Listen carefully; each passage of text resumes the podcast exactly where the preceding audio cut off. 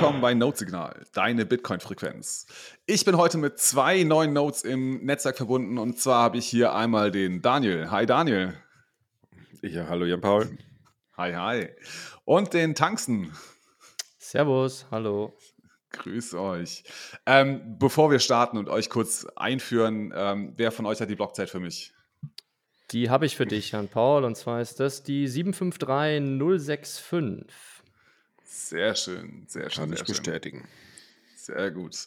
Gut, ähm, ja, ich glaube, den Daniel könnte man vielleicht kennen. Der ist schon länger im Bitcoin-Podcast-Space unterwegs, aber trotzdem vielleicht, Daniel, für die Leute, die dich noch nicht kennen, sag doch mal ein, zwei Sätze über dich selbst. ja, wer bin ich? Keine Ahnung. Daniel Wing, Plepp halt. bin so ein bisschen bekannt für 21, äh, wo ich ein paar Rollen übernehme und ähm, genau. Ja, ansonsten mache ich halt Bitcoin, wenn ich nicht gerade schlafe, würde ich sagen. ja, muss man vielleicht mal kurz dazu sagen, wir haben den äh, Daniel gerade überraschend aus dem Schlaf gerissen. Er hat das irgendwie, soll ich sagen, verrafft? Ich weiß es nicht genau. ja, ist cool. Ich bin müde noch vom Wochenende. noch Nachwirkungen. Genau. Gut, dann äh, Tanzen, vielleicht magst du dich noch mal kurz vorstellen. Ja, sehr gerne. Ähm, ja, Tanzen, auch Pleb, äh, nicht bekannt, aber auch nicht wichtig. Äh, ihr findet, wenn ihr wollt, von mir eine 21 der Wegfolge. Äh, könnt ihr mal schauen, wenn euch das interessiert. Bin ab und zu beim äh, Buchclub auch äh, involviert. Das heißt, bespreche gerne äh, Bücher und, und lese gerne Bücher. Ansonsten, ja,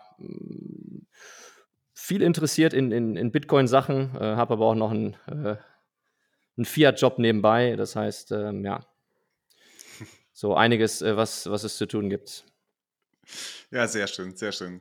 Ähm, es ist ja gar nicht so lange her, dass wir uns getroffen haben. Ne? Wir waren zusammen nämlich äh, in Riga auf der Baltic Honey Badger und da wollten wir jetzt mal ein bisschen drüber quatschen und äh, unsere Zuhörer äh, teilhaben lassen, wie es uns da ergangen ist. Ich habe übrigens gerade mal geschaut, äh, welche Folge das war, Frank. Das ist die Folge Nummer 4 gewesen. Also wenn einer ah, mal reinhören möchte. Eine, so lange ist das schon her, krass. Ja, ähm, ja die Baltic Honey Badger. Stimmt, mir fällt gerade ein, äh, das ist ja hier Note-Signal und 21 Crossover. Wir sollten es vielleicht umbenennen in Ein- und Signal oder so. Okay. Man merkt schon die Partystimmung. die, schlechte Witze, die schlechten Witze der ganz späten Stunde ziehen sich noch ein bisschen hier durch nach Deutschland. Ja, war ein geiler Event, hat wirklich Spaß gemacht, muss ich sagen. Yes. Äh, da wollen wir heute drüber reden, ein bisschen. Ne? Genau, ähm, aber vielleicht fangen wir mal so an, äh, wie wir uns, äh, ja, wie wir in Riga zusammengekommen sind. Ne? Ähm, ja, also mhm. äh, ich hatte ein Apartment gemietet, also nachdem ich das Ticket gemietet, äh, gebucht hatte, ähm, weil ich gedacht habe, es finden sich bestimmt noch ein paar andere Bitcoiner, die äh, gerne äh, auf die Konferenz fahren und vielleicht Lust haben, eine kleine WG oder die Casa Honey Badger zu eröffnen. Und äh, genau, Frank und oder Tanzen, sorry, darf ich überhaupt das sagen? Müssen wir es schneiden? Eiskalt gedoxt. Als, eiskalt gedoxt. ist alles ungeschnitten hier. Alles gut, alles gut. Vergessen, äh, vergessen die Hörer eh wieder nach zwei Wochen. Alles gut. ja, sehr gut. In der Folge genau. steht übrigens auch Frank drin. Ach so. Für der Wegfreischreibung. Mit Frank aus Marokko.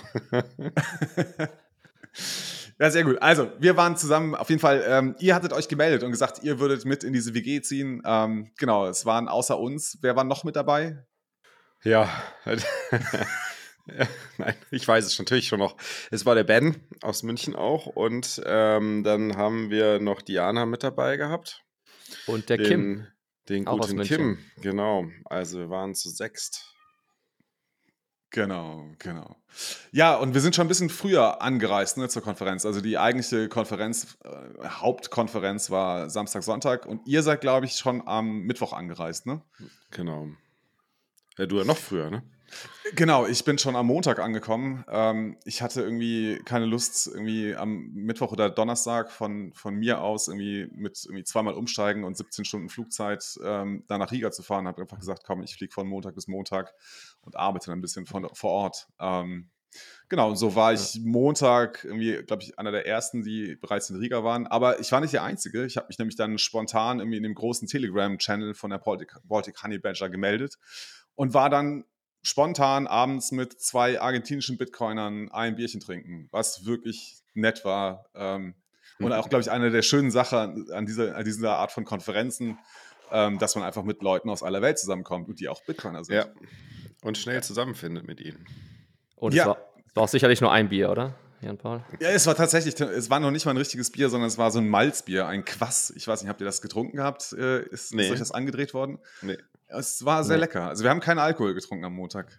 Ah, super. Ja. Aber vielleicht auch da, ich glaube, die Empfehlung ist durchaus, äh, dass man, wenn man diese Konferenz plant, vielleicht aber in den nächsten Jahren, durchaus auch die Zeit investiert, oder? Ein bisschen eher anreisen, ein bisschen später abreisen. Also ich glaube, das hat sich schon auch für dich dann gelohnt oder auch für diejenigen, die ein bisschen länger da waren, einfach vielleicht nochmal ein bisschen City mitnehmen und einfach das Drumherum wirklich genießen, weil es war echt, ähm, also ich glaube, die, diejenigen, die nur ein oder zwei Tage da waren, haben es dann schon eher bereut, ja, wenn sie so gesehen haben, was die anderen so für Sachen noch drumherum machen und, und ja, was man da auch mitnehmen kann. Also schon ja. mal. So ging es mir beim ersten ja. Mal. Danach hatte ich FOMO. Stimmt, also äh, äh, Daniel, du warst schon mal auf der Baltic Honey Major, ne? Wann warst du da? Ja, ich war 2018 und 2019 da. Ah, schon zweimal vorher, okay. Das heißt, du hattest auch schon so einen ersten Eindruck von Riga gewinnen können. Ja, von Riga, von der Konferenz. Also für mich war klar, das ja. ist, äh, also vorher schon klar, das ist das Bitcoiner Festival oder das Bitcoiner Treffen in Europa. Ja. Ähm, früher war es vielleicht noch ein bisschen mehr von, von fast der ganzen Welt. Also ich würde sagen, gerade so 2019 war es extrem international besucht, weil es da auch relativ wenig Bitcoin-Only-Konferenzen in den USA gab. Das war ja eigentlich also weltweit eine der wenigen, die Bitcoin-only war, interessanterweise. Ne? Ähm, mhm.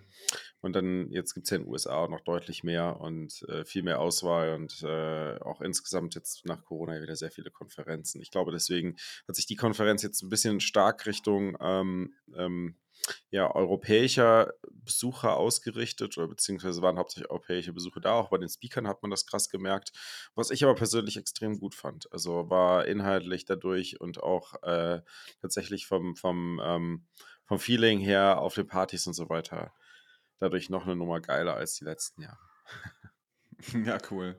Ähm, Frank, für dich war es, glaube ich, die allererste größere oder überhaupt die erste Bitcoin-Konferenz, richtig?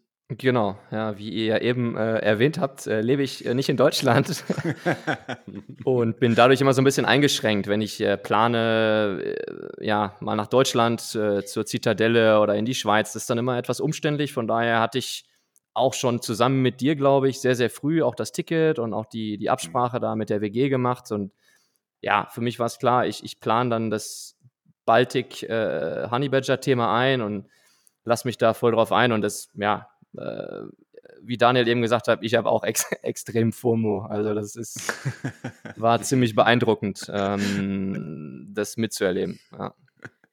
Ich muss lachen, weil du sagst, du hast FOMO, obwohl du auf der Konferenz warst. Äh, ja, ne, gerade deswegen. Also ich würde sagen, wenn du da siehst, was im Space abgeht und wie viele Leute an wie vielen Themen arbeiten und wie viel Leidenschaft da äh, da einfach ähm, ja, auf der Bühne ist und auch im, im Drumherum. Also ja, schon, mhm. schon krass. Kannst du dein, so dein Empfinden, so dein Gefühl dessen, das erste Mal auf einer großen Bitcoin-Konferenz zu sein, kannst du das in Worte fassen? Ja, ich habe auch darüber nachgedacht. Also ich hatte ja keine wirklichen Erwartungen, weil du weißt ja nicht unbedingt, was, ne, wie, mhm. wie, wie, das, was da auf dich zukommt.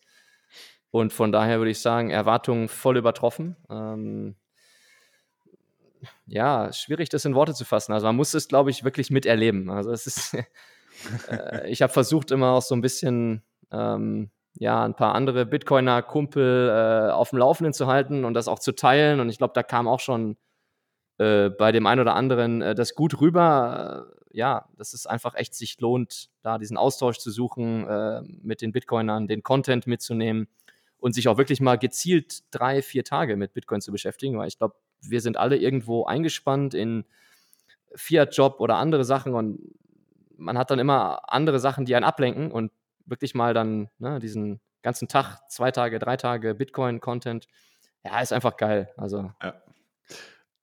Äh, woran liegt das eigentlich, dass das so geil ist, mit Bitcoinern zusammen zu sein? Daniel, hast du da einen Take? Ja, definitiv.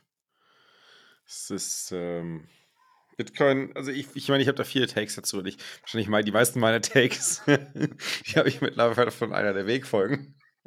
Achso. Ein Take aus der Wegfolge, den ich, den, ich, den ich sehr gut fand, ist, dass Bitcoin halt einfach etwas, etwas Größeres als wir selbst ist und auf diese Art und Weise halt verbindet. Es ist äh, vor allem auch sowas wie eine Mission, die wir alle irgendwie mittragen und ähm, gerade jetzt dadurch, dass ich ja auch im, im Bitcoin jetzt businessseitig aktiv bin und ähm, ja, äh, bedenke so, hey, Plebs, Pleb, ähm, Plebs together strong, lass uns gemeinsam helfen, lass uns gemeinsam das Ding hier wuppen. Ähm, halt auch echt viel Zuspruch von, von, von Leuten bekomme, ähm, auf die ich zugehe, auch wegen Business-Themen und ähm, mhm. vertriebstechnischen Themen, ne? was ich halt so äh, Vertrieb für ich würde würd sagen, sogar Vertrieb für ähm, Fiat Software ist anders als Vertrieb für Bitcoin Software. Wenn man es auf die Spitze treiben möchte. ja. Genau, nee, also ich, ich glaube, es geht, liegt halt einfach daran, dass wir alle an dieser gleichen Mission arbeiten, die äh, ja eigentlich im Endeffekt die Welt vom Untergang zu retten. Ne? ja, das stimmt. Ja, das muss ich auch sagen. Was, ja, ich meine, was man vielleicht ähm, den Leuten teilen kann, ist, der Vibe ist einfach extrem gut. Ne? Also es ist äh, A, extrem friedlich, obwohl da irgendwie 800 komplett verschiedene Menschen aufeinander getroffen sind, aus allen Regionen der Welt mit verschiedensten Hintergründen. Aber äh, du bist auf dieser Konferenz und es gab also es gibt ja keinen, der dir nicht irgendwie ein Lächeln geschenkt hat, wenn du irgendwie an ihm vorbeigelaufen bist und äh, ihn kurz angelächelt hast. Ne? Du bist super mhm. einfach mit den Leuten in Kontakt gekommen. Also mit was für echt verrück, verrück, äh, verrückten Typen will ich jetzt nicht sagen, aber also interessanten Typen mich ins, Ges ins Gespräch gekommen bin. Ich stand da irgendwie Stimmt. zufällig mal neben so einem, also ich würde den jetzt mal auf 70-jährigen Engländer äh, schätzen, äh, auf den getroffen, habe mich einfach eine Stunde mit dem unterhalten, so über dies und das. Und es ist einfach, es ist unglaublich. Tanzen, wie ging es dir ja, so? Kannst du das teilen?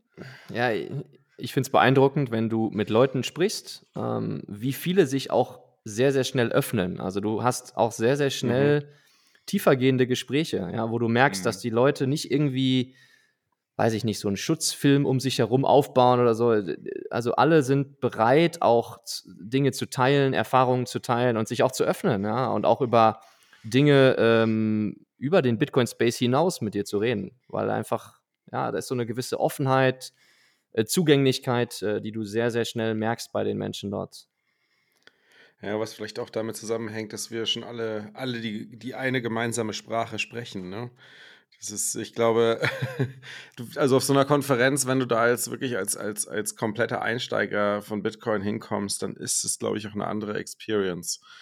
Ähm, weil du, wenn, wenn du diese Sprache nicht sprichst, nicht Teil dessen bist. Also ich kann mich an so eine Story erinnern, die habe ich von zwei Leuten, glaube ich, erzählt bekommen, dass halt irgend so ein ähm, ja, Typ da rumgelaufen ist, der halt vor jedem einfach seinen Sales-Pitch halt abgelassen hat. Und der ist halt aufgefallen, der hat keine Ahnung von, von Bitcoin, der ist halt einfach nur irgendwie von irgendwem, wahrscheinlich von seiner Firma dahin geschickt worden, ja. die gesagt haben, so hier, mach mal, akquirier mal. Ähm, und da ist eine Konferenz. Und er hat sich wahrscheinlich gedacht, so, wo bin ich denn hier gelandet? Egal, ich, ich zieh mal mein Ding durch. ja, sehr gut. Ja, cool. Dann lass uns doch noch mal ein bisschen erzählen, was wir so alles getrieben haben in, äh, in Riga. Ähm, also ihr beide seid am Mittwoch her dazugestoßen. Kim und Jana sind bereits Dienstag da gewesen und ich glaube, der Ben ist auch am, am Mittwoch mit dazugestoßen. Das heißt, die äh, Casa Honey Badger war eigentlich am Mittwoch komplett. Ähm, und dann sind wir zum Riga Bitcoin Meetup gegangen. Ne? Das war, glaube ich, das erste, was wir zusammen gemacht haben. Genau, vielleicht kann man kurz beschreiben, ähm, weiß nicht, Frank, vielleicht du, ja, das, wo war dieses Meetup? Ja, das war, glaube ich, ein Aufruf äh, auch über die äh, Telegram große Baltic Honey Badger Gruppe, dass es ein Meetup gibt äh, von der lokalen Bitcoin Community an einem bestimmten Ort. Ich erinnere mich gar nicht mehr, wo das genau war. Wir sind dann da auf jeden Fall zu Fuß hin. War auch gut frisch. Also man muss sagen, die Temperaturen in, in Riga waren ja, war schon recht äh, frisch und kühl. Ich glaube, das hat sich gerade so geändert äh, mit dem Beginn der, der Bitcoin Week. Ich glaube, die Woche davor war es sehr heiß und dann wurde es halt äh, frischer. Sind dahin marschiert und äh, ja, haben dann auch äh, nach kurzem Suchen, äh, glaube ich, die Location ausmachen können. Das war in irgendeinem so verranzten Hinterhof, aber ja, einfach sympathisch. Stand-up, Stand-up-Party ähm, mit Drinks und ja, so geschätzt, weiß ich nicht, 60 Leute vielleicht, 60 mhm. bis 80 äh, Bitcoiner. Ähm, ja, und dann fing eigentlich so der, der Austausch, also für mich, weil es halt der erste ne, Austausch mit anderen Bitcoinern war, äh, nach den äh, Casa Honey Badger äh, Plebs, fing es halt an, ja, dass man äh, sich so ein bisschen äh, beschnuppert hat und dann mal hier, mal dort, äh, ja, die ersten Kontakte, Gespräche geführt hat. Ja. So war es für mich. Genau, und äh, danach waren wir dann noch äh, ja, Bitcoiner-Style ein Steak essen. Also ich weiß nicht mehr, wie das Restaurant hieß, aber es hatte so eine, so eine Neon-Leuchtreklame 0% vegan, ne? 0% vegan. Da waren wir dann genau richtig. Und dann sind wir da mit, ich weiß nicht, 25 Leuten oder so da eingefallen und haben schön Steaks gegessen. Das war auf jeden Fall auch nice da. Und also da, da saß ich, das war echt ganz cool, da saß ich neben einem Schweden, einem Portugiesen, einem Ukrainer und einem Argentinier. So, saßen wir einfach zusammen und haben gequatscht, vor allem über das äh, Zubereiten und Verköstigen von Schnecken. Der Portugiese war ein großer Fan davon, von Schnecken. Ja, ja ich glaube, ich bin neben einem Slowenen und einem Ungarn gesessen äh, und wir hatten eine Diskussion über, ich sag jetzt nicht mit wem, aber über ähm, ja, äh, Anarchic äh, ähm, Concepts und ähm, Christiania mhm. in, in Dänemark, also so eine Art, äh, ne, ist ja so eine Free, free Private äh, Organization oder sowas ähnliches gibt es noch in Hongkong. Ich habe den Namen vergessen äh, gab es auch mal so ein, so ein Projekt, äh, ein anarchistisches Projekt. Und äh, ja, so äh, hatten wir, glaube ich, alle interessante äh, Talks und, und Peoples, die wir getroffen haben mit gutem Essen und ähm, ja, einem netten Ausklang von dem ersten äh, Meetup. Mhm. Ja, ich bin ja später dazugekommen. Ich glaube, es war die Gruppe, die auch vom, ähm, von Meetup dann äh, sich dann nachher in dem Restaurant gefunden hatte, ne? Genau, genau da bin genau. ich dann dazugekommen. Ich, ich habe nicht wirklich neben jemandem gesessen, aber ich fand es super, da ging es ja direkt, direkt äh, rund. Also ich glaube, die Hälfte von den Leuten, die da im Restaurant saßen, waren ja, waren ja schon nur Deutsche. Die meisten davon kannte ich auch schon. Und äh, die restlichen Leute im Restaurant waren direkt wieder, äh, also von Anfang an super spannende, hochkarätige Leute, fast die Hälfte davon Speaker auch auf der Konferenz. Ähm, mhm. Also äh, mega, mega spannend schon. Also ging direkt am ersten Abend richtig gut los äh, für mich. Hat voll Spaß gemacht. Ja, vielleicht noch die Anekdote. Also ich saß dann tatsächlich neben dem äh, Gründer oder dem äh, CTO von äh, Wasabi und das war mir gar nicht bewusst, weil wie gesagt, ne, ich war ja der Noob auf der Conference und ich bin nicht unbedingt in den technischen Themen so tief drin. Ja, und saß dann zufällig neben jemand und musste ihm halt ziemlich viel aus der Nase ziehen. Und ich so, ja, okay, etwas anstrengende Unterhaltung, aber im Nachhinein habe ich verstanden, warum. aber das, nachdem sich so das Eis ein bisschen gelöst hatte, äh, war das, wie gesagt, eine sehr, sehr, sehr, sehr interessante Diskussion. Ja. Das war der No Para, glaube ich, ne? So läuft er, glaube ich, äh, im Bitcoin-Space rum. Ähm, genau. Ja, interessanter Dude. Ja. Ähm, mit dem hatte ich mich auch ein, zwei Mal äh, im Laufe der Konferenz unterhalten. Echt äh, spannender Typ. Genau, und dann, glaube ich, Donnerstag war dann Noob Day. Ähm, also ich war zwar auch vor Ort, äh, also an der Location, aber ich bin nicht reingegangen, weil das, es war so ein kleiner, hm, wie nennt man so ein äh, Coworking Space, glaube ich, den man da gemietet hatte in der Altstadt. Und ähm, die Veranstaltung war sehr gut besucht im Sinne von der Raum, in dem das stattfand, war pickepacke voll. Also wirklich die Leute saßen und, und standen quasi aufeinander. Aber Frank, du ja. warst die ganze Zeit drin. Ne? Du hast jetzt eigentlich alles mitgenommen, was es da geboten gab. Genau. Und ähm, ja, ich, ich lese mal kurz das Line-Up vor von dem Noob Day. Also da war der Knut Swanholm, Gigi, Anita Posch, äh, dann äh, Bitcoin QA von Twitter, äh, relativ bekannter mhm. Account, Giacomo Zucco, ähm, dann die Proof of Steph, ähm, französische Bitcoinerin und der Wizard of, Wizard of Australia. Das heißt, sehr hochkarätige äh, Besetzung und der Tag war dann eigentlich ähm, ja, gedacht für Noobs, aber ich sag mal so, von den sechs Talks, meiner Meinung nach, waren ja fünf wahrscheinlich ähm, nicht für Noobs geeignet. Also die waren schon auch mit tiefergehendem Content und ein bisschen Vorwissen, dass man eigentlich, oh, was wahrscheinlich nicht geschadet hat. Und eigentlich war nur der Talk von dem Bitcoin QA ähm, wirklich für Anfänger mit Erklärung Software Wallet, Hardware Wallet, Desktop Wallet, wie mache ich das mit meinen Seeds und worauf muss ich achten. Also das war so ein Einsteiger-Talk und der Rest ähm, war, also war super interessant. Also für mich hat das ähm, ja gepasst, ähm, weil ich ja schon noch ein bisschen jetzt im, im Space unterwegs bin. Es gab netten ähm, Kaffee zwischendurch immer von Get Bitter, vielleicht an der Stelle nochmal ein Chill. Ähm, auch einer meiner ersten DCA-Services vom Ruben. Ähm, ist ja auch schon ab und zu mal erschienen in deutschen äh, YouTube oder Podcasts, weil er auch Deutsch spricht. Äh, netter Dude. Ähm, es gab sogar freie ähm, oder kostenlose Bücher, die man sich mitnehmen konnte. Und zwar das äh, Little Bitcoin Book. Äh, einfach aufgrund der Education, die man dort auch vorantreiben wollte, unter den Noobs. Ja, wobei jetzt haben wahrscheinlich viele Non-Noobs äh, auch nochmal das zum Buch mitgenommen. Verschenken, zum Weiterverschenken. Genau. Ja. ja. Das muss man jetzt auch dazu sagen. Ne? Es war zwar tatsächlich der äh, offizielle Noob Day, aber äh, ich glaube, 90% der Besucher waren äh, Tickethalter für die Baltic Honey Badger, oder? Mindestens. Ja, es ist aber auch schwierig, glaube ich, dass du das komplett. Also, ich glaube, da musst du einfach ein anderes Format wählen. Wenn du wirklich Noobs ansprechen willst, dann ist wahrscheinlich schwierig, dass dann so ein Tag vor der. Also, man hat es ja auch angepriesen als Riga, Riga Bitcoin Week.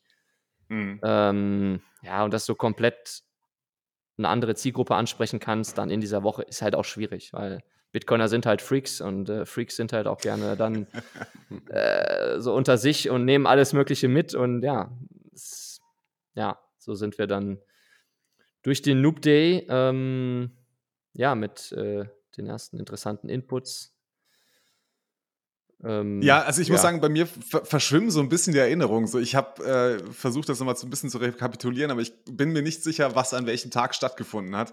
Aber wir waren auf jeden Fall am Donnerstag auch essen, oder? Wir waren ja eigentlich jeden Tag zusammen Steak essen, oder? Ähm, waren wir, ja, ist eine gute Frage. Ich Daniel, kannst du uns noch aushelfen? Ich glaube. Äh, Daniel hat sich kurz abgeschaltet. Okay, der kommt bestimmt Daniel gleich wieder rein. Raus. Ja, doch, ich ähm, kann mithelfen. Wir waren Donnerstag, waren wir auch essen, da wollten wir eigentlich Steak essen gehen, äh, aber das Restaurant war ah. dann voll und dann mussten wir, dann sind wir auf dem Weg, ich glaube ich, zurück in die Innenstadt, äh, haben wir dann bei so einem Italiener gehalten. Ja, und danach gab es ah, Afterparty ja, ja. bei uns in der WG. Ja, ja, stimmt, genau. Das war mega gut. Also, ähm, der Casa Bitcoin. Äh, Casa Honey Badger, bitte. Casa Honey Badger meinte ich doch. Genau. ähm, stimmt, das war mega gut. Ne? Äh, also ich habe da äh, so einen kleinen Workshop bekommen, wie man äh, mit Alan Bits ähm, so eine NFC-Karte bespielen kann und dann halt nutzen kann. Ähm, genau, das habe ich auch dringend gebraucht. Ich habe es nämlich alleine nicht hinbekommen gehabt, aber äh, es ist eigentlich alles gar nicht so schwierig. Was ich aber spannend fand, war, ähm, wir hatten Besuch von äh, den Jungs oder ein paar Jungs von Ibex Mercado. Daniel, weißt du genau, was Ibex Mercado macht? Ich glaube, ihr, ihr, kennt das, das Unternehmen, oder? Ein bisschen besser. Was heißt hier ihr? also, äh, ich habe mich auch du kurz mit dem beschäftigt. Also, was die, die ja. machen, äh, die machen verschiedene Dienstleistungen in Lateinamerika. Im Endeffekt sind die ein Broker ähm, mhm. und haben halt äh, sich ins Lightning-Netzwerk auch integriert mit ihren Broker-Services. Also bieten sowas wie OpenNote an, so in der Art. Mhm. Ähm, haben aber auch ein POS, äh, waren, glaube ich, auch mal POS-Sponsor bei irgendeiner Bitcoin-Konferenz. Also die, die sind, sind recht groß in, in ähm, Lateinamerika. Mhm. Ja, das, das ja. kann man, glaube ich, so über die sagen. Also sowas wie OpenNote. Ja. Was ich super spannend fand, war ähm, der Carlinho äh, von Ibex Mercado ähm, betreibt ja auch dieses Mi Primer Bitcoin äh, Projekt in El Salvador. Und zwar geht es darum, dort einen, ja, einen Kurs anzubieten für äh, ja, Highschool-Schüler, ähm, der also wirklich akkreditiert ist. Das heißt, die Schüler können, wenn sie diesen Bitcoin-Kurs belegen, können sie Credits für ihren äh, Abschluss erwerben. Und ähm, der hat so ein bisschen erzählt, wie sie das so angehen, strukturieren, hatte so sein, hatte sein das ist Lehrbuch mit, mit dabei. Das fand ich echt sehr spannend, da mal zuzuhören und reinzuhören, wie er das, mit welcher Motivation er da eigentlich reingegangen ist und wie sie das strukturiert haben. Und dass es auch wohl sehr, sehr gut angekommen ist bei den Schülern. Also sie haben jetzt, glaube ich, den ersten Kurs haben sie hinter sich gebracht und ich habe die ersten so 30 Schüler durch und Genau, also sie hoffen jetzt, dass, äh, dass die anderen Schüler jetzt sehen, okay, da kann man halt, ne, indem man sich mit Bitcoin auseinandersetzt, ähm, ein paar Credits bekommen und auch noch wirklich was Sinnvolles lernen, nämlich den Umgang mit Bitcoin. Genau, ja, und die Hoffnung ist natürlich auch, dass das äh, Programm dann auch ähm, Fahrt aufnimmt und noch viel mehr Leute in El Salvador erreicht, weil das Problem ist nämlich auch, dass die Education zum Thema Bitcoin in El Salvador ja nicht wirklich stattgefunden hat bisher und das ist schon mhm. etwas, was äh, dort dringend auch noch nachgeholt werden muss. Meinte, es ist, glaube ich, auch sogar Teil des Gesetzes, Paragraph 8 oder sowas. und bisher ist, äh, ist noch nicht viel passiert. Wir haben schon den Auftrag mitbekommen, ähm, mit auf den Weg bekommen, dass wir doch, äh, wenn die ähm, Ministerin, die Wirtschaftsministerin von El Salvador hier in Innsbruck ist, in der mhm. nächstes Wochenende, dass wir mal bei ihr nachfragen, was denn mit der Bitcoin-Bildung ist und was da unternommen wird. Und dass mhm. sie doch äh, sich die Programme, die sowieso schon von engagierten Bitcoinern vor Ort stattfinden, sich doch mal näher anschauen sollten. Vielleicht mhm. äh, besteht ja auch die Möglichkeit da, dass der Staat da auch mehr finanziert. So. Da ist es auf jeden Fall dringend nötig. Ne? Also wenn es tatsächlich nur diesen einen Kurs gibt in der Hochschule, ähm, wäre das tatsächlich viel zu wenig. Äh, mhm. Äh, ich glaube, wir müssen, genau. also gerade die, die jungen Leute jetzt halt ähm, ne, ausbilden darin, wie man, wie, man das, wie man das nutzen kann, weil nur die genau. können, ähm, sag ich mal, die, die, die Skills lernen, um ihrer Elterngeneration oder auch ihrer Familie zu zeigen, okay, so funktioniert tatsächlich der Umgang mit Bitcoin und ich brauche nicht wirklich dieses Chibo-Wallet, das äh, ihr da bekommen habt am Anfang oder euch geholt habt am Anfang, ja, sondern es gibt genau. auch ganz viele andere Möglichkeiten, ja. Bitcoin zu nutzen. Und das ist ja, ja, schon ein wichtiger Schritt, in, in, äh, also jetzt in, in El Salvador das voranzubringen, weil wenn du dir überlegst, Chivo ist eigentlich im Endeffekt, und diesen Gedanken finde ich ziemlich spannend, den, den habe ich, die, die Idee dafür habe ich da auch von ähm, auf, der, auf der Party bekommen. Äh, und wenn du überlegst, das ist eigentlich wie eine CBDC, weil der Staat hat die volle Kontrolle über die Bitcoins, die dort mhm. liegen. Jetzt sind wir natürlich nicht ganz sicher, ob es wirklich der Staat El Salvador ist, weil wenn die natürlich in Custody bei Bitcoin liegen, im Cold Storage Custody, hat die USA auch nochmal eine Kontrolle darüber, aber das ist eine ganz andere Story, andere Story, andere Frage. Ja. Aber Stimmt, im Endeffekt ist es nicht so, nicht so ideal, dass natürlich die, die ähm, die Nutzer oder die, das, das Volk an äh, Bitcoin herangebracht wird, indem es eigentlich eine Full, eine Full Custody Wallet nutzt, die vom Government kommt. Also bitte. Mhm. Das ist keine gute Sache. Ja, da hat der Carlinho äh, auch mal so ein bisschen durchblicken lassen, dass er ähm, äh, unter anderem auch Regierungsmitglieder und, und Ministerialbeamte geschult hat und äh, die quasi nach, diesem, nach dieser Schulung durch ihn erstmal auf die Frage gekommen sind, so, okay, wo werden eigentlich die Bitcoins von El Salvador gehalten? Wer hat denn da eigentlich ja, die Keys? Genau. Also da ist auf jeden Fall auch auf allerhöchsten Ebenen ist da noch dringender. Hat, wie er das erzählt hat, so, so, wo er dann gefragt wird, ja, wo sind denn die Keys der Chivo Wallet, ne, von irgendwie einem der höchsten Minister im Kabinett. Und dann so, so, ja, das fragst du mich, hallo? Jetzt muss ich ein bisschen besorgt sein, ne? Ja. Müsstet ihr Minister es nicht eigentlich alle wissen?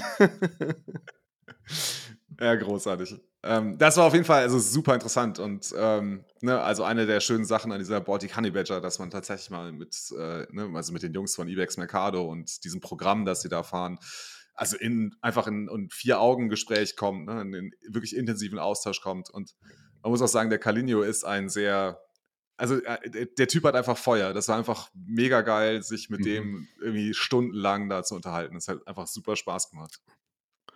Ja. Das stimmt, ja. Gut, dann Freitag, Layer 2 Day. Ähm, da war ich tatsächlich auch in ein, zwei Vorträgen drin, aber ansonsten habe ich mich viel draußen äh, auf dem Veranstaltungsgelände rumgetrieben und, und, mit den Leuten gesprochen. Wart ihr beim Layer 2 Day? Habt ihr was mitgenommen? Ähm, ja, also ich habe da relativ viel mitgenommen.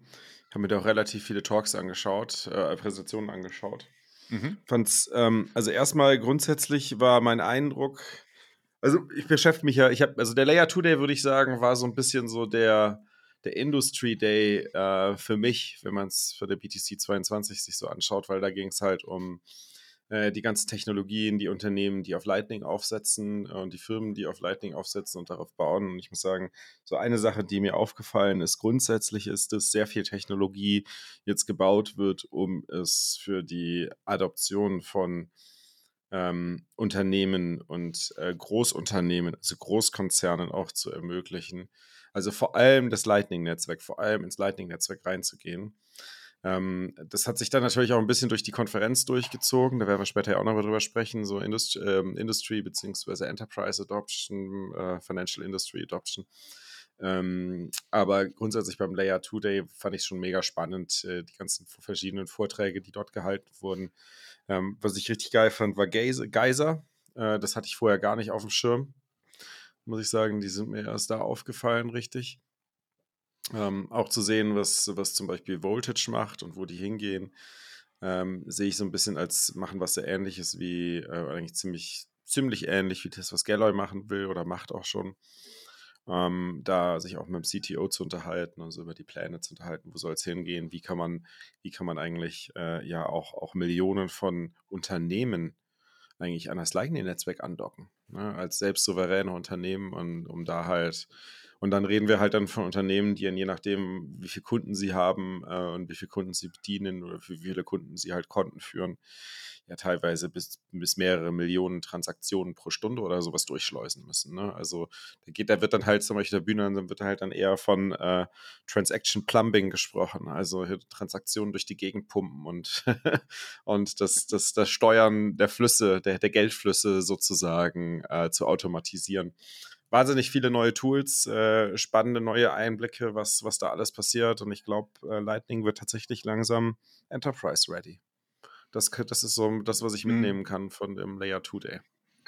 Ach cool, das ist ja echt ein schönes Segway für dich. Ähm, sehr schön. Frank, äh, ja, ich war auch, ähm, ja. also ich war auch in den meisten Talks drin. Ich kann vielleicht noch ein paar Sachen ergänzen zu dem, was Daniel schon ausgeführt hat. Also äh, zum Beispiel hat ähm, der Simon, äh, der Co-Founder von Mempool.space war noch auf der Bühne, ähm, hat ziemlich coole Sachen präsentiert. Also einmal haben sie jetzt ähm, eine Visualisierung auch fürs Lightning-Netzwerk ähm, quasi auf der Konferenz ähm, vorgestellt. Also das kann man sich auch anschauen auf mempool.space, wenn man oben einfach äh, umswitcht von Bitcoin zu Lightning. Ähm, ja, das war ziemlich cool und sieht auch ziemlich nice mhm. aus. Sehr geil, ja. Ja, ja das, muss ich auch sagen, das hat mir richtig gut gefallen, wenn ich da kurz einhaken darf. Ne? Also man muss ja mal, ich glaube, der Wiz hatte das dann in einem, äh, ja doch, äh, in einem Talk irgendwie am Samstag oder Sonntag äh, gezeigt, wo mempool.space eigentlich herkommt. Ne? Das war ein ganz simpler äh, Block Explorer, also nicht mal ein Block Explorer, sondern eine Visualisierung für den Mempool, also was wirklich an Transaktionen im Mempool drin ist.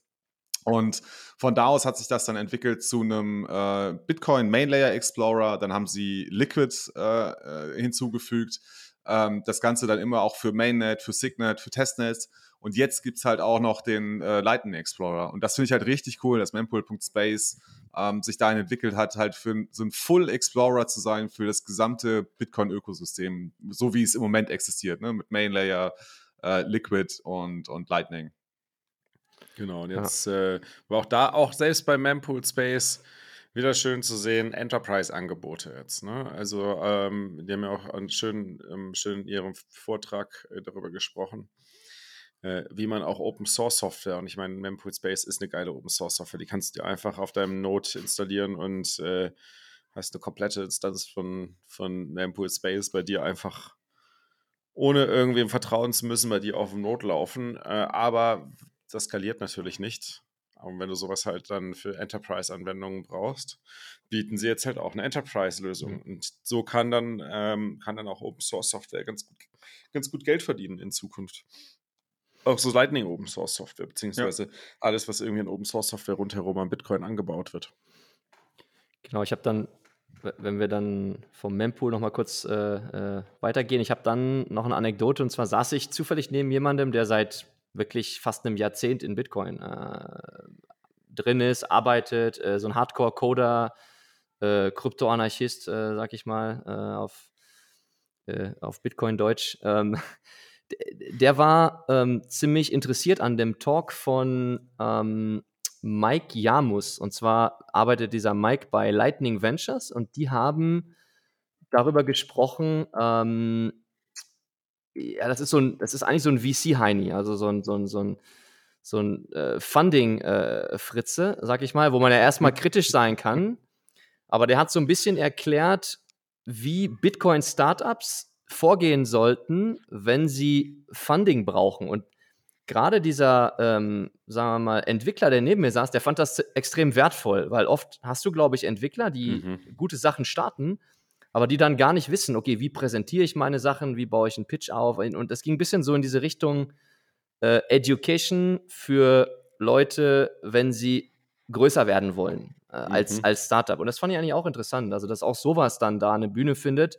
Klar kann man auch kritisch sehen und man kann auch wahrscheinlich diesen diesen VC-Kollegen kritisch sehen, aber ich fand es trotzdem äh, ja, gut, dass auch sowas dann ähm, ja, dort eine Bühne hat. Mhm, total, nee, es ist das Merkmal. Also die, äh, die Bitcoin-Startups brauchen an allen möglichen Enden und Ecken Hilfe, um äh, wirklich auch voranzukommen. Also zum einen, wie positioniert man es äh, für Investoren, wie, wie vermarktet man es, äh, aber auch dann, wie verkauft man es dann auch an die Unternehmen hinein. Also das sind halt, ich bin, ich bin ja froh, dass es gibt, es gibt jetzt einen Bit Bitcoiner quer durch die Bank ähm, und ich glaube, langsam wird es halt an der Zeit, dass die Bitcoiner, die aus ihrem Viererjob raus wollen, sich mal umschauen, was gibt es denn eigentlich auf Bitcoiner Jobs alles so für Angebote? Ähm, mhm. Was ist denn da, was wird denn da eigentlich aktuell schon angeboten? Wird vielleicht Vertrieb gesucht, wird vielleicht Marketing gesucht, äh, wird vielleicht HR gesucht? Es gibt ja in so vielen verschiedenen Bereichen jetzt immer mehr Jobs. Also denkt euch nicht, nur weil ihr keine Entwickler seid, ähm, ihr werdet nicht gebraucht. Im Gegenteil, also wir werden alle hier jetzt gebraucht. Wir müssen jetzt alle ordentlich richtig äh, ran schaffen die nächsten paar Jahre. Ja, und man trifft auch solche Leute durchaus auf der Konferenz. Ich hatte auch noch äh, an einem der Abende in der Casa Honey Badger, ich glaube, das war an dem Samstagabend, äh, kurz vorweggegriffen, auch mit jemandem gesprochen, der äh, kein Entwickler, kein äh, Coder ist, aber der jetzt in das, in das Thema Fedimint mit eingestiegen ist, wo wir vielleicht später noch ein bisschen äh, drüber sprechen. Und der ist jetzt so eine Art Projektleiter oder so eine Art Business Development Support, um dieses Thema ähm, besser zu vermarkten, besser zu platzieren und kommt halt aus einem, kommt aus einem äh, Multinational, also kam von einer großen, zwar einer Softwarefirma, aber trotzdem hat da nicht Software entwickelt, sondern war da auch eher im mhm. Vertrieb, äh, Business Development. Und ja, es ist, wie du sagst, Daniel, ich glaube, das wird mehr und mehr kommen und äh, ja, es ist, glaube ich, sind gute Aussichten. Ich würde sagen, lass uns doch mal, wir haben jetzt schon echt über eine halbe Stunde gequatscht und sind noch nicht mal bei der Konferenz, bei der eigentlichen Konferenz angekommen. Lass uns doch mal ein bisschen über die Hauptkonferenz sprechen. Äh, genau, das ging Samstagmorgen los äh, mit einem, wie ich fand, also fantastischen äh, Vortrag von Giacomo Succo mit dem Titel Money Laundering is Beautiful. Das war mal wieder ein, ein knaller Vortrag von. Äh, ja. Er ist einfach ein super Vortrag von Giacomo. Ähm, Vielleicht an dieser Stelle die Anmerkung, ne? also falls ihr die Konferenz verpasst habt, ähm, es gab zwei Stages insgesamt, die Main Stage und die Sats Stage ähm, und die Main Stage wurde auch live übertragen, aber die Aufzeichnung kann man jetzt heute noch bei YouTube sehen. Ähm, wir verlinken das in den Show Notes. Die Set Stage wird, glaube ich, später veröffentlicht. Ich glaube, das wird noch ein bisschen bearbeitet. Ja, warten ähm, wir mal, ob das wirklich kommt. Also, so die Technikprobleme hatten, äh, bin ich mir nicht sicher, ob das das alles auch funktioniert hat. Das, das, das besprechen wir, das besprechen wir gleich alles nochmal in Ruhe. Genau, aber ähm, ja, das war also ein super Auftakt äh, von, von Giacomo, der natürlich auch, also er ist halt einfach ein, ein Showtalent. Ähm, er trug auch ein wunderbares T-Shirt ähm, und sagte nur dazu, ja, Nick Carter ist ein Sänger. Sänger. Ich glaube, wir können uns alle darunter vorstellen, was gemeint war und was er trug. ja. Ja, cool. Ähm, weiß ich nicht, äh, Frank, vielleicht, äh, du hast sehr, sehr viel, glaube ich, gerade von diesen Talks auch mitgenommen. Ne? Also du hast da, glaube ich, sehr fokussiert versucht, äh, die, die Dinge mitzunehmen. Ähm, weiß nicht, was ist dir von so hängen geblieben? Genau, nicht, vom, vom nicht, nicht, dass die Zuhörer hier den Eindruck bekommen, dass wir da nur eine, eine, eine Party-Crew am Start hatten. Nein, wir waren auch in den Talks. ähm, ja.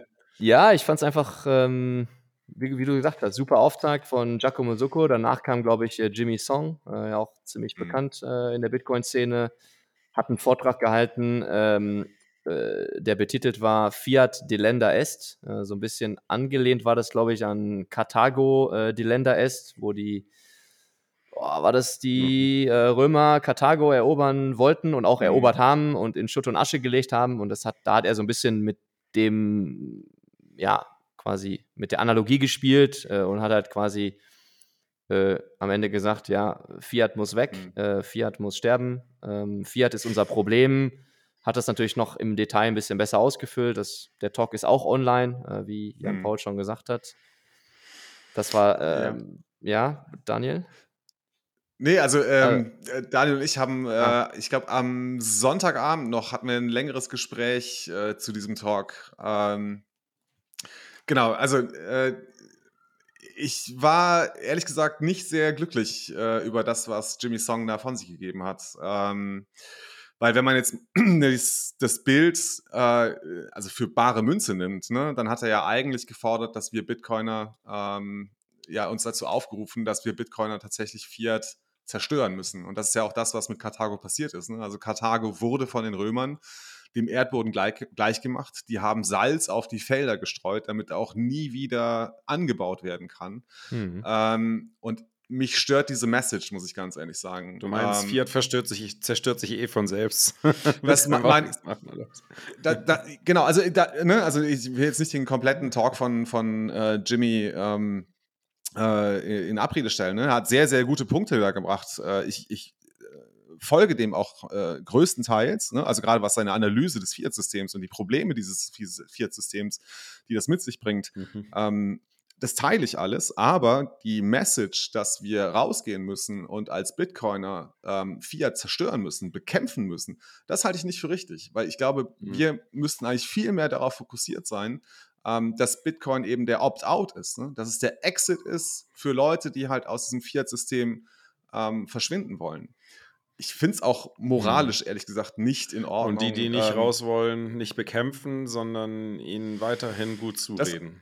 Das, das Angebot zeigen, ne? Zu zeigen, ja. hier, ne? das, ist, das ist da. Also Bitcoin ist für dich, ist für dich da. Wenn du willst, ist es für dich da. Und ich glaube, wir mhm. müssen als Bitcoiner halt viel mehr unsere Energie darauf fokussieren, ähm, Bitcoin weiterzuentwickeln, vielleicht auch anfängerfreundlicher zu gestalten, die, die, die ne, das Angebot besser zu machen, dass die Leute besser verstehen, schneller verstehen, okay, warum eigentlich Bitcoin und warum stehen wir mhm. da und bereit, ähm, ne, wenn euch das Fiat-System wirklich auf die Füße fällt. Insofern, also ich war ja. mit der Message von, von okay. äh, Jimmy, war ich einfach nicht einverstanden. Ja, also ich, ich habe so gelesen, dass die Message ist, dass Fiat unser Problem ist. Und da gehe ich voll mit ihm mit. Also Fiat ist, glaube ich, in der heutigen Welt das Ursprung äh, vielen Übels. Und er hat dann halt mit dieser Analogie gespielt, ähm, die man mhm. sicherlich kritisieren kann. Da, da ja, würde ich mit dir mitgehen, Jan Paul. Das er, ist er sagt es ja, er sagt's ja wortwörtlich, ne? Fiat delenda ist est. Das ist, also es ist zu zerstören. So, das ist, warum? So, warum soll ich äh, ne, jetzt irgendwie das, das Fiat nicht, ist zu zerstören oder muss sterben? Auspacken. Ist zu zerstören oder muss sterben? Das weiß ich jetzt nicht. Ist, zu, ist zu zerstören. Okay. Ja. Ja. Äh, ja, okay, müssen wir uns nicht länger drauf, äh, drüber, äh, dran aufhalten. Ne? Also es, vielleicht nur so als, als Punkt, ne? also, ähm, als Gedankenanstoß.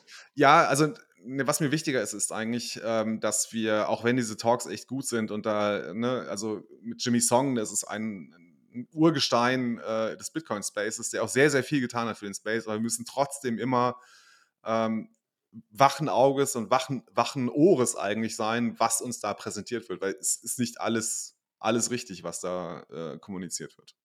Ja. Ähm, dann, also wo, wo ich glaube ich so ein bisschen ähm, nicht enttäuscht war, aber es gab auch dann äh, ja noch zwei weitere große Namen mit Jack Mellers und Michael Saylor. Die habe ich mir auch beide mhm. angehört. Die waren beide zugeschaltet, ähm, mhm. weil, keine Ahnung, Michael Saylor hat gerade wahrscheinlich auch ein paar andere Themen mit seiner Klage und er sah auch sah auch sehr, sehr schlecht aus, fand ich. Und Jack Mellers hatte irgendwie eine Hochzeit, also der musste zur Hochzeit und war dann auch nur zugeschaltet. Das war nur eine Story bestimmt, ey, so wie der es erzählt hat. Ja. Whatever, aber ja. das war für mich, ja, es war eher, es war, okay, cool, sie zu hören, aber jetzt hat mir jetzt nicht so viel Gegenteil. Neuen, neuer Input. Ich fand beide, was, wir haben aus beiden haben wir spannende Infos rausgezogen. Fandest du? Das sehe ich ein bisschen an. Ja, voll. Pass auf. Also, beim, beim Sailor haben wir auf jeden Fall rausgezogen, dass er, ähm, dass er ein eigenes, also dass die auf jeden Fall einen eigenen Lightning, Enterprise Lightning Connector bauen. Ähm, dass die, sie haben ein Research-Team jetzt aufgesetzt für Lightning. Lightning ist das Ding, wo er die Zukunft drin sieht. Und er will halt Enterprise-Tools bauen für Lightning-Anwendungen.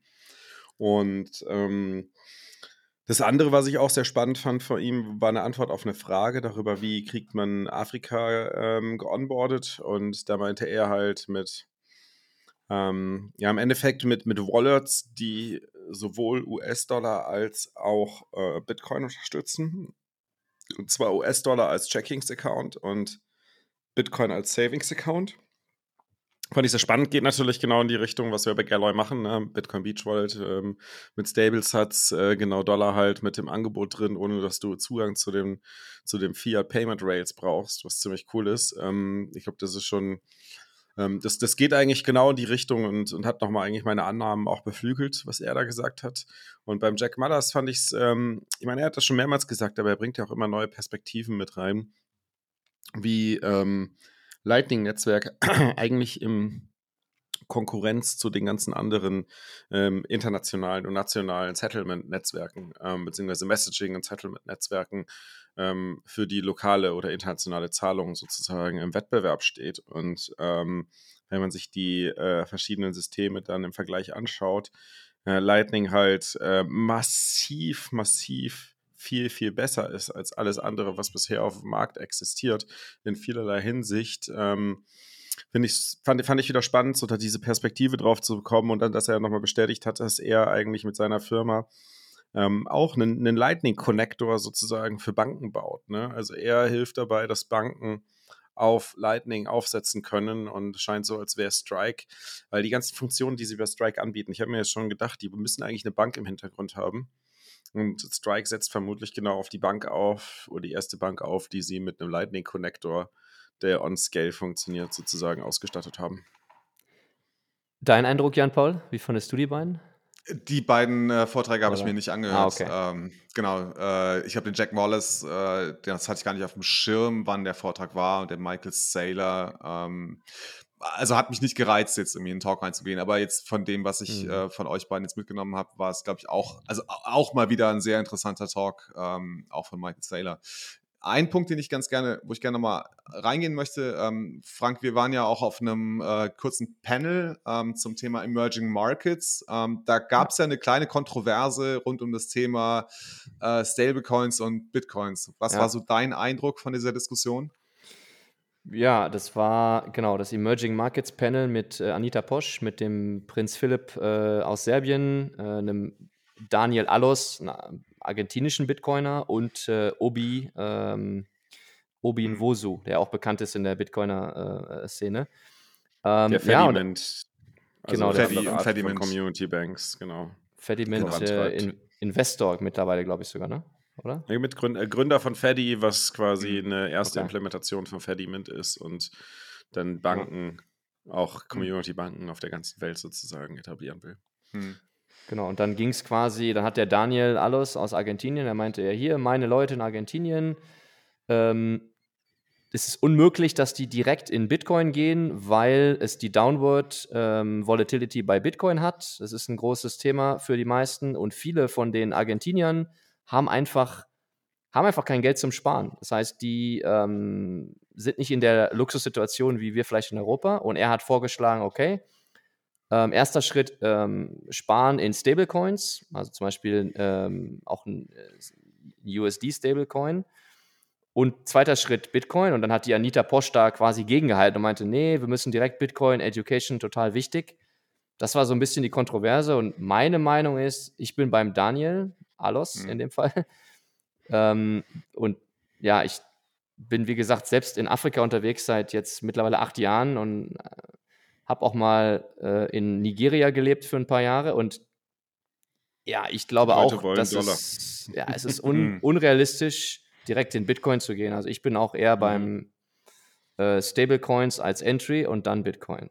Aber, Aber immer die Education, Education natürlich im Vordergrund, dass Bitcoin unsere unsere Vision ist und äh, ja, Bitcoin unsere Welt besser macht am Ende. Aber ja, wie, wie seht ihr das? Ich glaube, der schnelle Zugang zu Bitcoin ist wichtig, dass du halt siehst, äh, was du, also, äh, das ist egal, was du für ein Konto anbietest, ob jetzt ein Fiat-Konto oder nicht, aber dass du immer die Option hast mit Fiat dabei, ähm, äh, mit Bitcoin dabei, dass du halt auch siehst, okay, was, was hätte ich halt verpasst. Also es muss tief in Bitcoin sozusagen in die Message von Bitcoin integriert sein. Dann sehe ich da mhm. absolut kein Problem und ich glaube deswegen ist diese der Schachzug da auf Stable-Sats zu gehen, um ähm, eine Alternative zu den Stablecoins zu haben, solange die nicht auf Lightning verfügbar sind, ähm, um den Leuten das, das, das Zahlen und Empfangen in Dollar zu ermöglichen, zumindest halt auf dieser einen Bank. Mhm. Äh, war ein super, super genialer Schachzug und äh, ist auch genau das, was die Welt jetzt braucht. Also Bitcoin wird dann, die Nachfrage von Bitcoin wird dann massiv steigen, ähm, sobald es als Zahlungsmittel verwendet wird. Und als Zahlungsmittel wird es erst dann verwendet, sobald es kurz davor ist, der Denominator zu werden. Dann wird es auf breiter Ebene als Zahlungsmittel verwendet. In der Zwischenzeit kann es halt äh, zumindest als Intermediary für, für ähm, Dollar als Zahlungsmittel fungieren, mhm. indem es quasi im Hintergrund sozusagen die Zahlungsabwicklung durchführt. Und das werden wir, glaube ich, meines Erachtens schon sehen oder noch, noch viel, viel, viel, viel intensiver sehen. Mhm. Also ich kann Daniel da auch nur voll zustimmen und ich bin auch, äh, ne, äh, Frank, deiner Meinung. So, wir müssen die Leute da abholen, wo sie sind. Und wenn man gerade nach Argentinien schaut, die haben den argentinischen Peso, der ist einfach ein Shitcoin seit, seit Anbeginn. Ähm, und die Argentinier haben schon immer im US-Dollar gespart. Und dass es jetzt einen, ähm, ne, einen digitalen US-Dollar für sie gibt, der es viel leichter ist zu bekommen und auch zu handeln und zu verschieben, ähm, als die tatsächlichen, tatsächlichen äh, physischen Dollarnoten, die in Argentinien im Umlauf sind. Ähm, ich glaube, da, da, sind die Leute ne? und da holen wir sie ab und deswegen finde ich solche Lösungen, wie Daniel sie gerade auch skizziert hat, das ist, glaube ich, dann der nächste Schritt, wo es wirklich dann spannend wird, ähm, wenn die Leute beides haben können. Ne? Irgendwie einen, Account, der es ihnen einen Dollar anzeigt und wenn sie wollen, können sie noch Savings in, in Bitcoin hinten dran haben. Ähm, genau. Ja. Ähm, Genau, äh, Frank, du warst dann, glaube ich, noch, also Stichwort Nigeria, ähm, du warst dann noch ja. bei einer Live-Schalte ähm, eines genau. echt beeindruckenden äh, jungen Menschen. Vielleicht magst du kurz von ihm erzählen. Genau, und zwar war das der Abu Bakr Nur Khalil, äh, seines Zeichen nigerianischer äh, Core-Developer, äh, 23 Jahre, der war zugeschaltet und das war für mich ein absoluter Gänsehautmoment. Eben weil ich in dem Land gelebt habe, ich weiß, wo er herkommt äh, ich weiß, was er für Lebensbedingungen hat und mit was für einer absoluten ähm, positiven Einstellung, Freude, mit was für einem Lachen auf dem Gesicht äh, dieser junge Nigerianer da aufgetreten ist, hat mich absolut inspiriert. Also ich fand das sowohl von seinem, äh, ja, also wie er auch in der Tiefe in den Themen natürlich ist, mit 23, aber auch mit seiner Weitsicht, äh, wie er über ne, sein Land spricht, über das, was es zu tun gibt, über die Jugend in Nigeria und Nigeria ist mittlerweile, also die haben jetzt schon 200 Millionen Einwohner, haben ähm, ein Durchschnittsalter von irgendwie unter 18 Jahren. Das heißt, da gibt es so, so viele junge Leute, äh, wo er sagt, hey, wir müssen da äh, ja, der Jugend irgendwie eine Zukunft äh, bieten, wir müssen, äh, wir müssen was tun, weil auch die äh, nigerianische Naira seit Jahren extrem inflationiert äh, und aber dann trotzdem diesen positiven Spirit einfach beizubehalten, ist, ja, fand ich absolut Gänsehaut für mich. Ja, cool. Ähm, ich habe den äh, Talk nur ganz kurz äh, hinterher nochmal im Livestream gesehen. Ähm, also hat mich auch echt beeindruckt, äh, der junge Mann. Ähm, genau. Ja, es gab noch so zwei. Also ja, auf jeden Fall. Genau, auf jeden Fall anhören. Ähm, es gab noch zwei Talks, die ich persönlich richtig cool fand. Ähm, das war einmal der von äh, Alan Farrington zu Islamic Finance. Ähm, das fand ich extrem spannend, äh, weil es auch sehr in, in, eine, in eine Richtung geht, ähm, die ich im Moment im Bitcoin-Space oder in den sagen wir, eher philosophischen Diskussionen sehr spannend finde, nämlich ähm, was ist die Ethik eines Bitcoiners? Ähm, und er hat da wirklich ein, ein, paar sehr, sehr gute Punkte ausgearbeitet, wie zum Beispiel, ähm, ne, denk an deine Reputation, halte dein Wort, halte deine Verträge ein. Ähm, ne? Äh, und dass das, also das, das sind ethische Konzepte, die bereits in der islamischen Finanzwelt oder Finanzwissenschaft entwickelt wurden und die sich nach Meinung von Alan Farrington ähm, auch sehr gut auf ähm, Bitcoin und eine daraus sich entwickelnde Finanzwelt übertragen lassen. Ja. ja.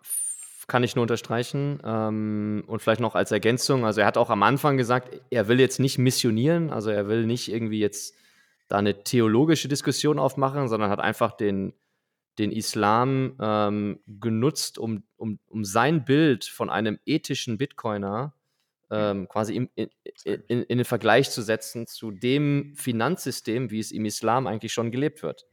Und hat quasi hm. indirekt damit auch gesagt, dass das heutige Fiat-System für ihn komplett unethisch ist, was auf äh, Schulden basiert, was auf ähm, ja, äh, Risk Transfer basiert, an, anstatt das äh, Risk zu teilen äh, in deiner Gemeinschaft zum Beispiel. Also solche Sachen auch fand ich auch mega interessant. Habe da auch schon im Nachhinein jetzt bestimmt mit zwei, drei Peoples drüber gesprochen und reflektiert und ähm, ja, für mich auch eines der Highlights. Mhm. Cool. Genau, und dann gab es noch einen, äh, fand ich, sehr, sehr interessanten Vortrag von Warren Togami. Ähm, der ist jetzt bei Blockstream, ähm, mhm. war jahrelang äh, Linux-Entwickler. Äh, ich bin kein Entwickler, ich kenne mich da jetzt nicht so gut aus, aber ähm, ich habe mich mit Leuten unterhalten, die gesagt haben, das ist schon eine beeindruckende, äh, ein beeindruckender CV, den der Kerl hatte oder hat. Und der hat einen Vortrag gehalten, der basically gesagt hat, everything is wrong in Lightning ihr macht alles falsch in Lightning. Das hat, das war schon echt äh, ein Augenöffner. ich glaube, so die Kernpunkte, die man da vielleicht ähm, hier mal rausziehen kann, ist zum einen, ähm, ne, also 99% aller Lightning Nodes laufen auf dem Raspberry Pi. Ähm, er hat halt gezeigt, dass ähm, also gerade der Security-Teil von ähm, das, das Betriebssystem äh, von Raspberry, ähm, dass das eigentlich kaum noch maintained wird. Ähm, also, dass es da auf jeden Fall eine Sicherheitslücke gibt oder Risi äh, nicht eine Sicherheitslücke gibt, aber ein Risiko gibt, ähm, das wir auf jeden Fall äh, ja, beachten müssen. Und vor allem, wenn halt 99 Prozent der Lightning Nodes auf, ähm, auf einem Raspberry Pi laufen, ähm, ne, sobald eine Vulnerabilität entdeckt wird, dann ist die halt sehr schnell im gesamten Lightning-Netzwerk oder im gesamten Bitcoin-Netzwerk ähm, verbreitet. Also auch hier nochmal echt ein sehr, sehr sehr, sehr interessanter Einblick äh, und eine Sichtweise, die, ähm, die mir auf jeden Fall zu denken gegeben hat. Ne? Ich habe hier auch zwei Raspberry Pis stehen. Ähm, seine Empfehlung war, nehmt euch einen alten Business-Laptop, der äh, früher vielleicht mal vor, vor fünf, sechs Jahren mal 1000 Dollar gekostet hat und jetzt noch für 200, 250 Dollar ähm, zu, zu bekommen ist, äh, spielt Linux drauf und dann seid ihr auf jeden Fall ähm, in einem sichereren äh, Setup unterwegs, um euren Lightning-Server zu betreiben oder Bitcoin-Server zu betreiben. Ich finde, ich habe ich hab dazu nachher mit, mit äh, Christian Ruzoy gesprochen, äh, also mhm. von Raspberry Blitz, und ähm, fand seine Antwort dazu ganz gut. Meinte er, ja, es ist halt sicherlich nicht ideal, aber wenigstens haben wir schon mal einen Anfang, die halt einfach und schnell zu lösen ist und vor allem kostengünstig war. Ähm, jetzt geht es halt darum, den Next Step zu machen. Ne? Und klar, die schauen halt auch immer, was wäre so die nächste Plattform, mhm. auf der man ähm, so ein Raspberry Blitz-Projekt aufbauen könnte, also so ein Home Node-Projekt aufbauen könnte. Dass es halt wirklich auch ein bisschen solider ist, stabiler ist und ähm, auch für die breite Masse ähm, einfacher zugänglich ist. Ja, also äh, no front, ne? Also ich finde das, was die Raspberry Blitz und die anderen ähm, ja, Lightning Node Implementierungen da geliefert haben in den letzten Jahren, ist einfach absolut cool. Es ist schön, dass es so schnell und einfach geht, einen Lightning Node aufzusetzen.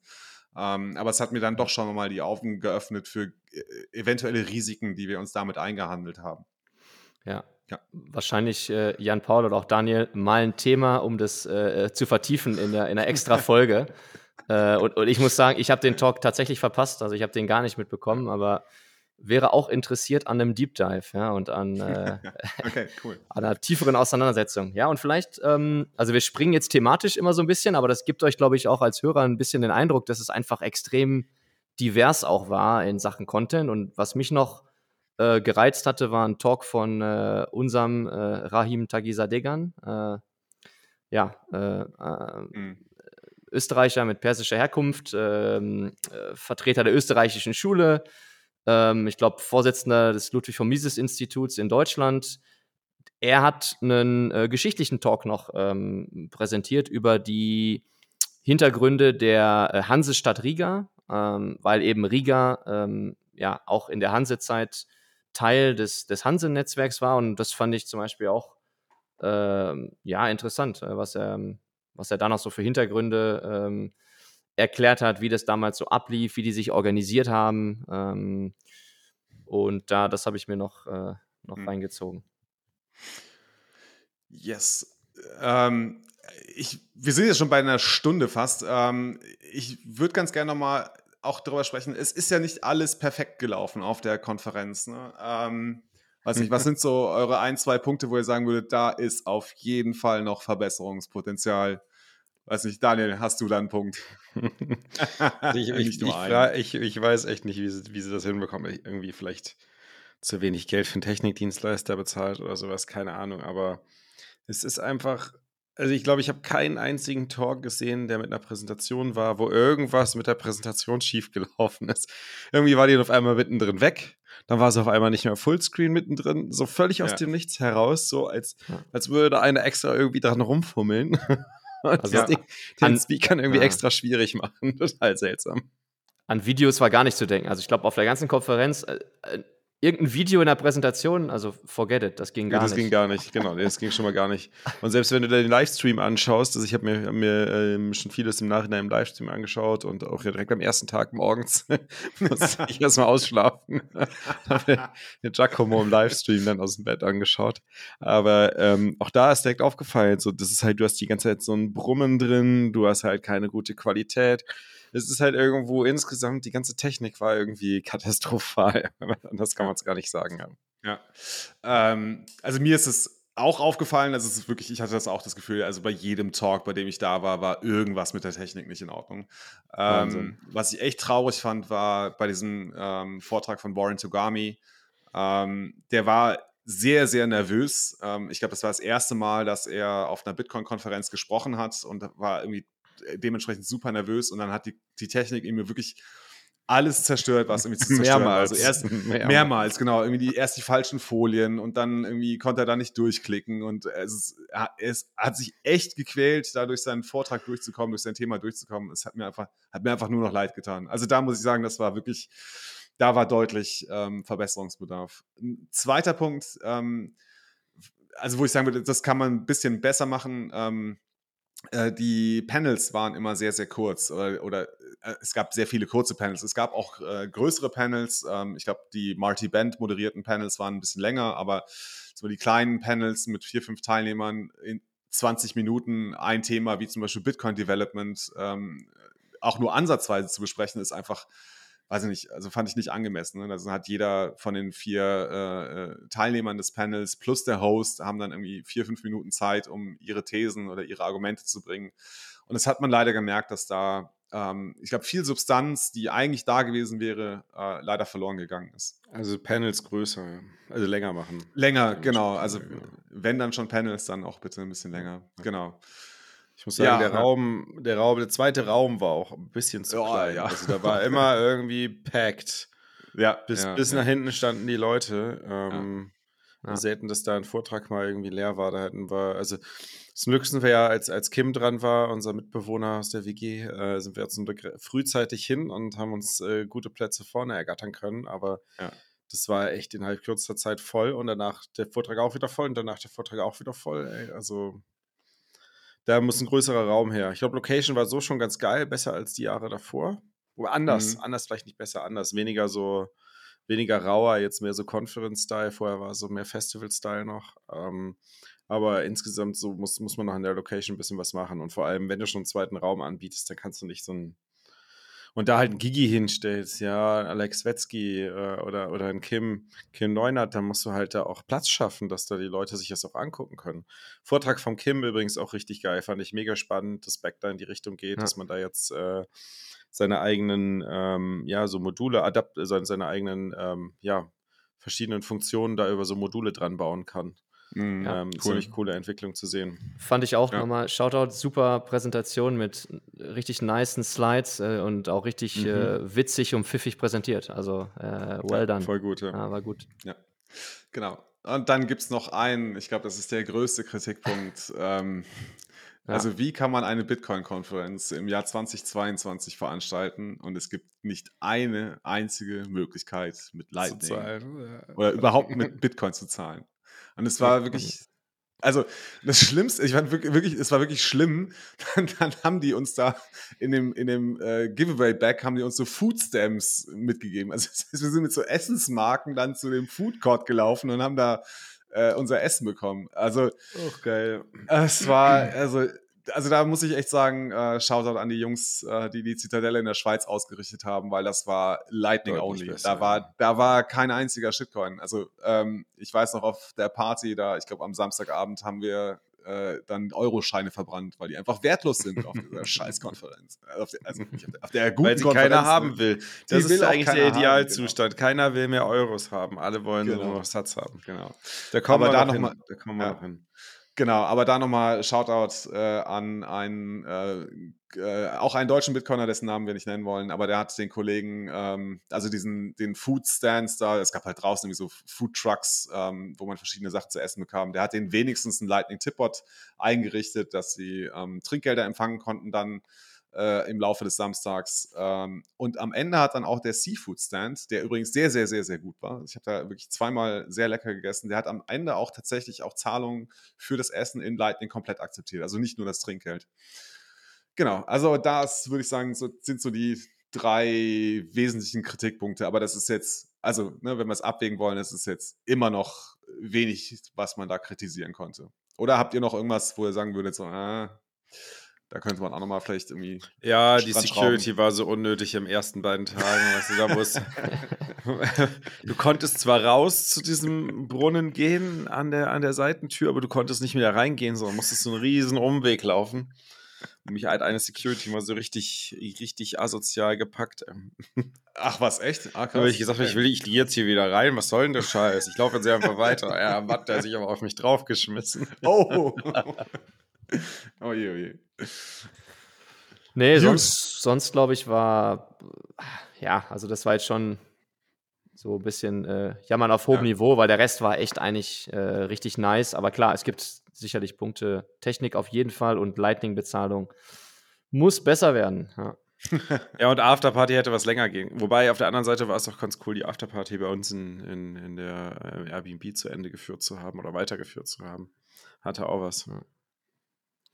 Uh, yes. Ähm, also das war mein persönliches Highlight, aber bevor ich meins erzähle, habt ihr irgendwie ein persönliches Highlight, irgendwas, was euch irgendwie, was sich vielleicht eingebrannt hat von der Baltic Honey Badger?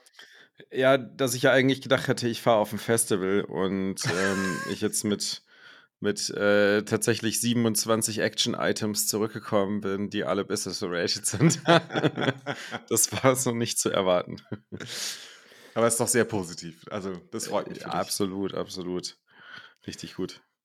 Ja, für mich war es einfach die Möglichkeit, diese Gespräche mit Bitcoinern äh, auch in der Tiefe führen zu können und äh, ja, auch Leute persönlich zu treffen, die ich einfach vorher nie persönlich treffen konnte. Ähm, ja, das ist für mich das, das Highlight. Cool. Ähm, ja, also mein, mein kleines persönliches Highlight war, dass wir uns am Samstagabend, äh, ich weiß gar nicht, wie wir drauf gekommen sind, aber Ben und ich haben irgendwie entschieden, wir, wir brauchen einen Dual-Funded Channel untereinander. Wir hatten noch keinen. Und ähm, genau, das endete damit, da ich, äh, also da das Tor-Netzwerk irgendwie einfach so grottenlangsam war, dass ich nicht auf meine Note draufkam, dass sich dann äh, am Ende fünf Bitcoiner um meinen Laptop versammelt hatten und äh, da nach langem Hin und Her dann erstmal Brew installiert haben, Tor installiert haben und dann haben wir noch irgendwie den, den Befehl gesucht, dass ich äh, von Riga aus auf meine Node zugreifen kann. Das hat irgendwie so, so zwei, drei Stunden insgesamt gedauert, bis alles vorbereitet war. Aber dann war der Dual Funded Lightning Channel wirklich innerhalb von, ich glaube, fünf Minuten war der eröffnet. Ähm, also ich, das war einfach für mich einfach cool. Ne? Da bist du halt mit den Jungs zusammen und äh, machst halt einfach mal so eine, so eine nerdige Aktion daraus. Hat mega mir einfach nice. mega Spaß gemacht. Ja, ihr seid eh voll die Nerds da, die ganzen Abend immer mit, mit, mit euren Note Notebooks und so, das muss man jetzt ja auch mal sagen. Alles, äh, ja, ihr seid schon Nerds. Vor allem Ben, Jana und du, wobei Kim ja auch viel noch dabei hockt. es macht halt einfach Spaß und es gibt so viel zu lernen. Also ich weiß noch, ich habe ja, am Dienstagabend ähm, mit, mit, da waren Kim und Jana schon da und haben nach dem Abendessen haben uns noch zwei Bierchen geholt und uns in die Wohnung gesetzt und irgendwie bis nachts um ein, zwei Uhr äh, über, also über Bitcoin gesprochen. Ne? Und also eine der Dinge, die man dann immer wieder feststellt, ist, ja, so gehört habe ich davon schon. Ich habe auch, glaube ich, eine ungefähre Vorstellung, aber sobald man da ins Detail geht, oh, da wird es dann echt da ist noch viel nachzuholen.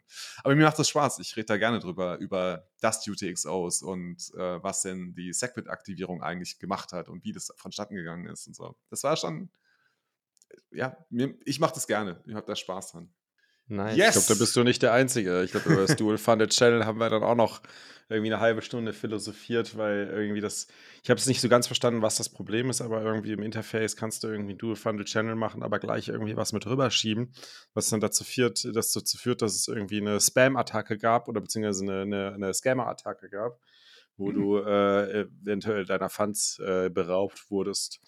Ähm, haben wir darüber philosophiert, was denn überhaupt der Use Case dafür sein könnte, dass du, dass du, eine Trans dass du einen Channel aufmachst und gleich einen bestimmten Prozentsatz äh, der Funds rüber zum anderen Node schiebst.